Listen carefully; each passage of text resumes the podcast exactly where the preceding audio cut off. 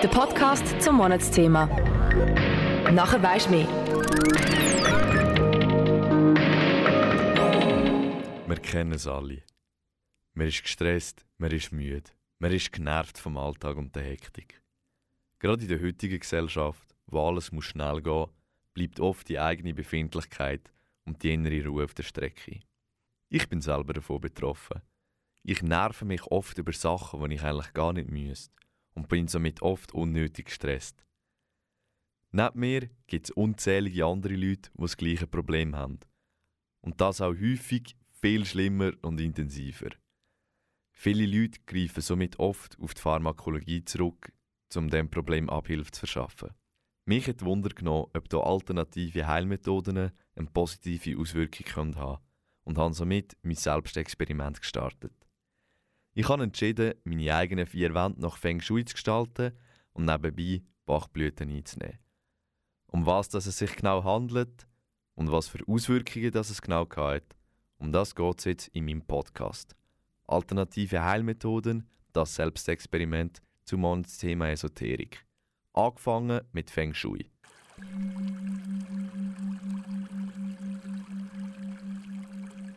Feng Shui heißt auf Deutsch übersetzt Wind und Wasser. Feng Shui-Praktiker distanzieren sich häufig bewusst von der Esoterik und beziehen sich auf die jahrhundertealte chinesische Harmonielehre. Das Ziel von Feng Shui ist die Harmonisierung vom Menschen mit seiner Umgebung, die durch eine besondere Gestaltung von allen Lebensräumen erreicht werden Im Mittelpunkt von allem im Feng Shui steht das sogenannte Qi. Das heißt in der chinesischen Sprache so viel wie Lebensenergie. Die Lebensenergie fließt um uns und jedes andere Lebewesen und belebt und gestaltet. Kurz gefasst geht es im Feng Shui darum, dass man das Qi durch planmäßige Eingriff in seine Umgebung leitet und anhäuft. Das macht man, indem man in seinem Haus oder Wohnung sogenannte Yin- und Yang-Zimmer hat. Yang-Zimmer stellen dabei Arbeitsräume wie ein Büro dar.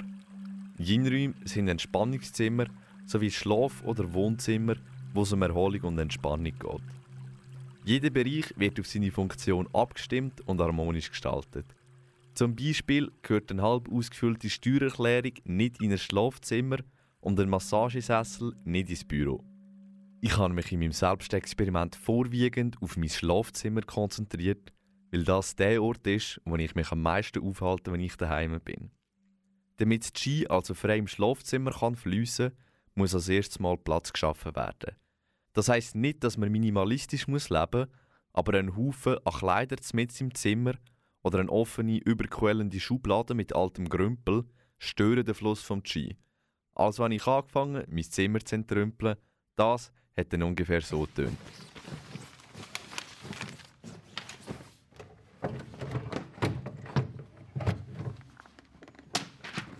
Nachher ist das Positionieren vom Herzstück vom Schlafzimmer gekommen. Das Bett. Wichtig beim Ausrichten beim Bett nach Feng Shui-Lehre ist die Himmelsrichtung, in die das Bett ausgerichtet ist. Weil auch hier gibt es wieder Yin und Yang. Der Norden hat besonders viel Yin nach der Feng Shui-Lehre und gilt somit am beruhigendsten. Auch der Westen bietet viel Beruhigung. Der Osten ist passend für Leute, die am Morgen mit Schwung aus dem Bett aufstehen wollen. Die ungebigste Himmelsrichtung ist der Süden. Der Süden hat nach Feng Shui-Lehre nämlich viel Yang und wird mit der Energie vom Feuer verknüpft und gilt als besonders anregend. Das wird man natürlich vermeiden, wenn der Schlaf im Vordergrund steht. Mein Bett ist nach Osten ausgerichtet und im Zug von meinem Selbstexperiment habe ich es dann nördlich ausgerichtet. Das ist aber noch nicht ganz alles. Denn auch bei den Möbeln und der Dekoration gibt es einige Sachen zu beachten. Der Platz oberhalb vom Kopfteil vom Bett soll nach der Feng Shui-Lehre frei bleiben, um eine negativ belastende Wirkung zu vermeiden. Schränke und andere Möbel, die keine konkrete Funktion haben, sollte man am besten vermeiden. Weil umso mehr freien Platz, umso besser. Das heißt aber nicht, dass man minimalistisch muss leben muss. Lediglich, dass jeder Gegenstand seinen fixen Platz soll haben. Die Möbel, die aber ihre Funktion haben, sollten so wenig Ecken und Kanten wie möglich haben. So, dass die Ski nicht auf den Kanten abstoßt. Es ist jetzt eine Woche vergangen und ich habe das erste Mal eine Reflexion gemacht. Ich kann nicht sagen, dass ich die Ski spüre, wo mich umfließt. Was ich aber festgestellt habe, ist, dass es tatsächlich beruhigender ist, sich in meinem Schlafzimmer aufzuhalten. Ich glaube, das liegt daran, dass es jetzt wirklich ein Raum geworden ist für die Erholung. Vor dieser Woche sind auf dem Schreibtisch noch allfällige Arbeitsaufträge und Rechnungen und sonstige Sachen, wo man nicht mit der Erholung in Verbindung bringt. Und jetzt ist halt wirklich jedes Ding, wo in meinem Schlafzimmer ist, hat seine Funktion wo einfach rein auf die Erholung und Entspannung ausgerichtet ist. Nebst dem habe ich für mich noch etwas weiteres ausprobiert, nämlich eine Bachblütentherapie. Bachblüten sind ein aus den 1930er Jahren vom britischen Arzt Dr. Edward Bach begründetes alternativmedizinisches Verfahren. Laut seiner These basiert jede körperliche Krankheit auf einer seelischen Gleichgewichtsstörung. Die Ursache dieser Störung hat er in einem Konflikt zwischen der unsterblichen Seele und der Persönlichkeit gesehen. Für eine Heilung muss laut seiner These eine Harmonisierung auf der geistig-seelischen Ebene stattfinden. Der Dr. Bach hat darauf 38 disharmonische Seelenzustände der menschlichen Natur beschrieben. Zu jedem Seelenzustand hat er dann einen Blüten- und Pflanzenteil zugeordnet. Ich bin also in die nächste Drogerie gegangen und habe mich beraten lassen. Mir ist eine Mischung mit vorwiegend Kirschpflaumen empfohlen worden, weil mein Geist nicht richtig von der Negativität kann loslassen kann. Ich habe also angefangen, am Morgen, Mittag und Abend jeweils vier Tropfen davon zu nehmen. Ich wollte noch mehr über die Bachblüte herausfinden und habe dazu die Frau Toa Ebrahim befragt. Sie ist anerkannte Bachblütenberaterin und nimmt klaren Abstand zu der Esoterik. Mich hat als erstes Wunder genommen, ob heutzutage immer noch nach dieser These vom Dr. Bach praktiziert wird. Ich mache jetzt keinen Fokus auf diese Sache. Es ist mir wichtig, ich gehe schon davon aus, dass, dass zum Beispiel manchmal, wenn man so viel unter oder man immer eine negative Situation mit Stress und alles, jeder weiß dass schon, irgendeine Form von Stress führt am Ende zu Krankheit. Das ist normal. Ich gehe jetzt nicht tief, wieso was ist, aber ich weiß, wenn ein Problem sieht so und so aus, ist die Lösung so und so. Das ist für mich reicht. Ob es jetzt nachher sich Verbesserung gibt, dann sieht man. Das ist für mich jetzt, ich mache nicht so viel Gedanken um die Theorie. Ist mir wichtig. Das Problem jetzt hat sich gelöst. Manchmal kommt etwas anders, manchmal ist es gerade fertig und dann ist das gut. Und gerade die Harmonisierung spielt da eine wichtige Rolle. Ich gehe jetzt nicht analysieren, wenn jemand jetzt zum Beispiel Räume hat, wieso ist das, ist das entstanden. Ich schaue, wie fühlt sich die Person an und dann geht man, dann entwickelt man sich man auch, weil manchmal kommt etwas und dann, wenn man das harmonisiert, gibt etwas anders und so weiter. Zu dem Zeitpunkt ist mein Selbstexperiment schon seit zehn Tagen gelaufen. Und ich habe tatsächlich den Eindruck gewonnen, dass ich ein Stück ruhiger geworden bin.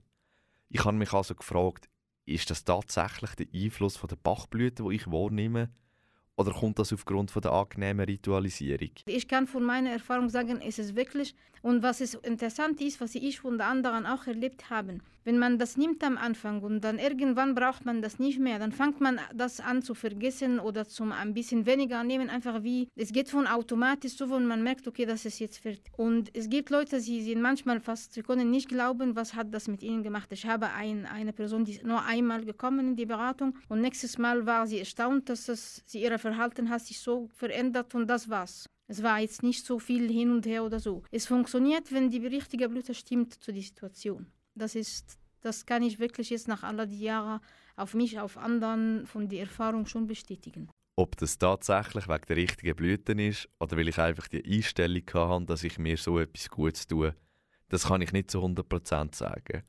Aber spielt das überhaupt eine Rolle? Extrem schlecht ist es mir nie gegangen und das Ziel war nur, ein bisschen ruhiger zu werden. Und das ist auch eingetroffen. Für mich hat sich also mit die Frage gestellt, wäre das jetzt so etwas für mich, wenn ich unter enormer Prüfungsangst leide oder ein schweres Herz habe, wenn zum Beispiel die Beziehung in Brüche geht? Ich glaube, die beste Antwort auf diese Frage ist das kurze Zitat von der Frau Ebrahim. Es gibt ja nicht zu verlieren, man kann nicht falsch machen. Schlussendlich mag man sich darüber streiten, wie funktionierend Bachblüten sind oder ob sie das überhaupt sind. Faktisch beleidigt ist, es gibt keine körperlichen Nebenwirkungen, die dagegen sprechen.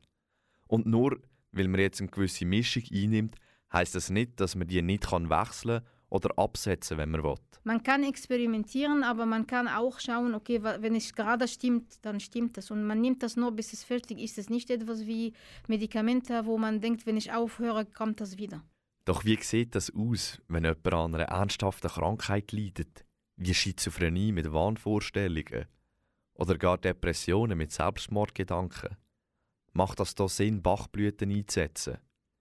Die Bachblütenberaterin Doa Ibrahim hat Folgendes dazu gemeint. Wenn jemand Medikamente nimmt, ich kann jetzt nicht kommen und sagen, hören Sie auf mit den Medikamenten, das wird Ihr Problem alles lösen. Man muss wie langsam schauen und dann probieren und dann schaut, man muss mit dem Arzt zusammen. In dieser Fälle werde ich jetzt nicht sagen, nur Bachblüten und alles anders auf die Seite. Man muss wirklich wie erst geben und dann schauen, wie geht es die Person und dann mit dem Arzt schauen, kann man irgendetwas reduzieren. Das muss ein Prozess wirklich gut koordiniert, damit kein Probleme gibt. Und das Problem bei dieser Fälle, was ich auch selbst selber festgestellt habe, wenn der Patient kommt und erzählt mir auch etwas, wenn ich kenne nicht die Krankheitsgeschichte oder was gibt es oder hat zum Beispiel jemand hat Mordversuch oder irgendetwas, Selbstmord. Das ist gefährlich, wegen dem die Zusammenarbeit in diesem Fall mit Gesundheitssystem wäre, wäre von Vorteil. Folglich habe ich mich ebenfalls gefragt, ob es aus ihrer Sicht Sinn macht, alternative Heilmethoden vermehrt in den psychiatrischen Einrichtungen einzusetzen.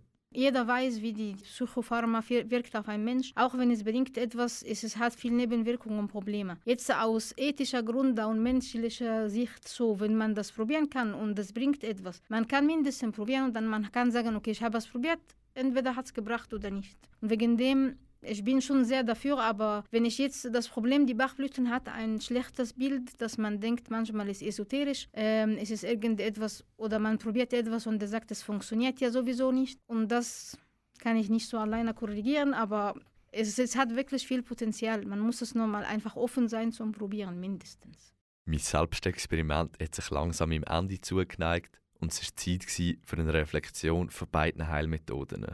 Angefangen beim Feng Shui. Ich muss sagen, nur schon für die Ordnung und Einrichtung von Yin- und Yang-Bereich hat es sich gelohnt. Ich habe wirklich einen Unterschied wahrgenommen in meiner Gemütslage, wenn ich heimgekommen bin und keine fälligen Rechnungen oder Arbeitsaufgaben vorgefunden habe. Das hat mir geholfen, den Unterschied zu ziehen zwischen Arbeit und Entspannung. Ich würde das Leuten empfehlen, die wirklich bewusst probieren, zur Ruhe zu kommen, wenn sie heimkommen. Es steht einem auch frei, wie weit man ins Feng Shui eintauchen will. Man kann das ganze Haus inklusive Garten nach Feng Shui einrichten. Theoretisch könnte man auch den Bau von einer ganzen Stadt nach Feng Shui machen. Aber das ist auch so ein das Coole daran, dass man experimentieren kann und schauen, was für einen selber stimmt. Bei den Bachblüten habe ich den Eindruck davon gewonnen, dass obwohl keine pharmakologisch-medizinische Wirkung kann nachgewiesen werden kann, dass es positive Aspekte kann haben Nur schon, dass man den Schritt macht und sich wirklich mit sich selber auf der emotionalen Ebene auseinandersetzt, ist in meinen Augen ein zielführender Schritt in die richtige Richtung. Gerade in unserer schnelllebigen Gesellschaft, wo alles immer muss so schnell wie möglich gehen, finde ich das gut, wenn man mal etwas anderes probiert und sich und seinem Körper auch mal Zeit gibt. Wegen dem finde ich das jetzt aber nicht die Lösung von allem. Gerade bei schwerwiegenden Problemen sehe ich immer noch viele Vorteile bei der konventionellen medizinischen Behandlung dass in der konventionellen Medizin alles überprüfbar und messbar ist. Das gibt einem einfach eine gewisse Sicherheit, die einem eine Bachblütentherapie nicht geben kann. Im Großen und Ganzen finde ich bei beiden Methoden, dass es nicht in die Esoterik-Schubladen hineinpasst. Obwohl Feng Shui und Bachblüten nicht wissenschaftlich anerkannt sind, ist das nicht ein riesiges Mysterium oder ein sogenannter Okkult mit einem ausgewählten Personenkreis, wo über ein höheres Wissen soll verfügen. Es steht jedem frei, sich das Wissen anzueignen oder mit einem diplomierten Feng Shui oder Bachblütenberater in, in Kontakt zu treten. Im Großen und Ganzen finde ich bei beiden Methoden, dass es nicht in die klassische Esoterik-Schublade hineinpasst, wie zum Beispiel Pendeln oder Wahrsagerei. Obwohl Feng Shui und Bachblüten nicht wissenschaftlich anerkannt sind, ist es nicht ein riesiges Mysterium oder ein sogenannter Okkult mit einem ausgewählten Personenkreis, wo über ein höheres Wissen soll verfügen Es steht jedem frei, sich das Wissen anzueignen oder mit einem diplomierten Feng Shui oder Bachblütenberater in, in Kontakt zu treten und seine eigene Meinung zu bilden. Man muss einfach mit einem gesunden Menschenverstand drangehen und realistische Erwartungen haben, gerade bei ernsthafteren Sachen. Das ist ein Kanal K Podcast Jederzeit zum Nachhören auf kanalk.ch oder auf deinem Podcast App.